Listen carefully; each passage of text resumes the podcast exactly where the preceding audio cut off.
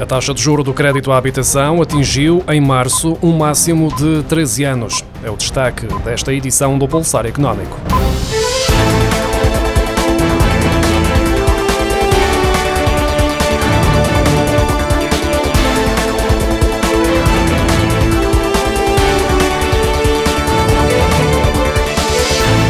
A taxa de juro aplicada ao conjunto dos contratos de crédito à habitação atingiu os 2,829% em março, o valor mais elevado desde junho de 2009, o que representou uma subida de 204 pontos base face a março do ano passado e mais 29,7 pontos base face a fevereiro deste ano. Segundo o Instituto Nacional de Estatística, considerando a totalidade dos contratos, o valor médio da prestação subiu 9 euros para 331 euros mensais, o valor mais elevado desde fevereiro de 2009. Deste valor, 148 euros, o equivalente a 45%, corresponde ao pagamento de juros e 183 euros, ou seja, 55% a capital amortizado. Há 12 meses consecutivos que a taxa de juro do crédito à habitação acumula subidas, como como revelam os dados divulgados esta quarta-feira pelo INE, até ao verão ainda podem ser feitas pelo menos três novas subidas de 25 pontos base cada.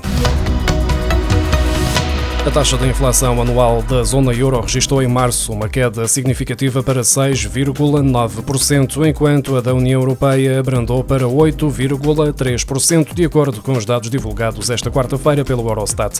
Na zona euro, a taxa de inflação recuou face aos 7,4% observados em março do ano passado e aos 8,5% de fevereiro deste ano.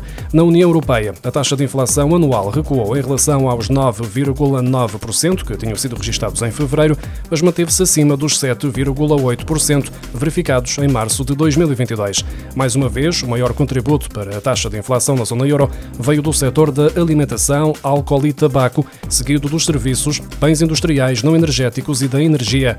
Portugal registrou a quinta maior taxa de inflação da zona euro em março, com 8%, que compara com os 5,5% registados em março do ano passado, mas com uma descida face aos 8,6% que tinham sido observados em fevereiro deste ano.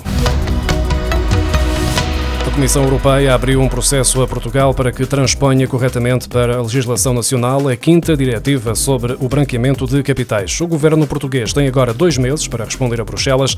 O Executivo Comunitário questiona Portugal sobre a não conformidade da transposição da lei europeia para o direito nacional, em especial no que diz respeito à obrigação de garantir o acesso adequado da Unidade de Informação Financeira às informações relativas ao combate ao branqueamento de capitais, consideradas fundamentais na luta contra a criminalidade criminalidade e ao financiamento do terrorismo.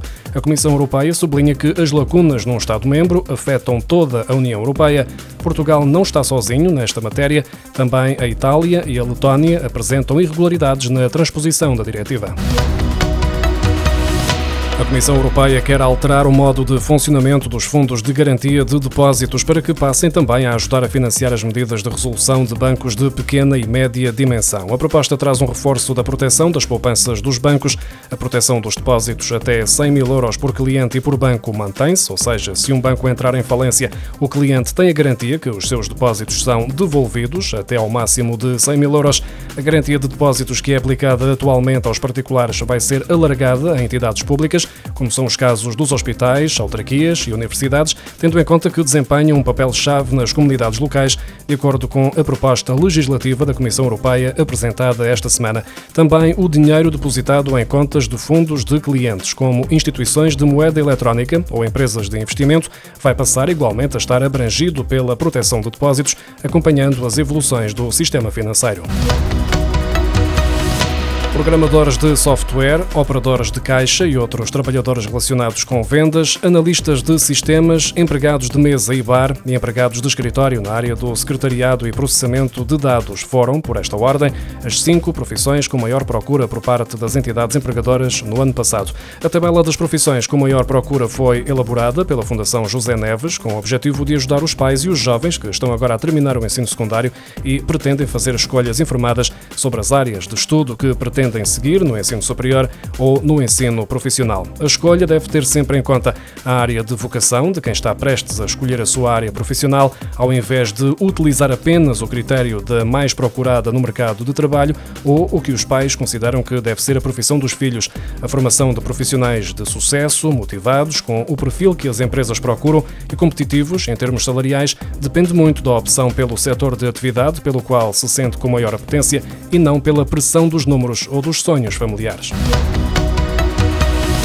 O Governo decidiu agilizar a medida de incentivo à contratação sem termo de desempregados inscritos nos centros do Instituto do Emprego e Formação Profissional, que terá mais verbas do Plano de Recuperação e Resiliência redirecionadas de outro apoio. Com estas alterações, estão agora abrangidos os desempregados inscritos há três meses, uma redução face aos seis meses que eram exigidos até aqui. A medida denominada Compromisso Emprego Sustentável engloba um apoio financeiro à contratação e um apoio financeiro ao pagamento de contribuições para a Segurança Social, que podem ser acumulados com medidas de incentivo ao emprego de natureza fiscal ou parafiscal, segundo o texto publicado esta quarta-feira em Diário da República. Agora é considerado para medida o desempregado inscrito no Instituto do Emprego e Formação Profissional há pelo menos três meses consecutivos. Além disso, esse prazo mínimo de inscrição é dispensado quando se trata de uma pessoa com idade igual ou inferior a 35 anos ou com idade igual ou superior a 45 anos.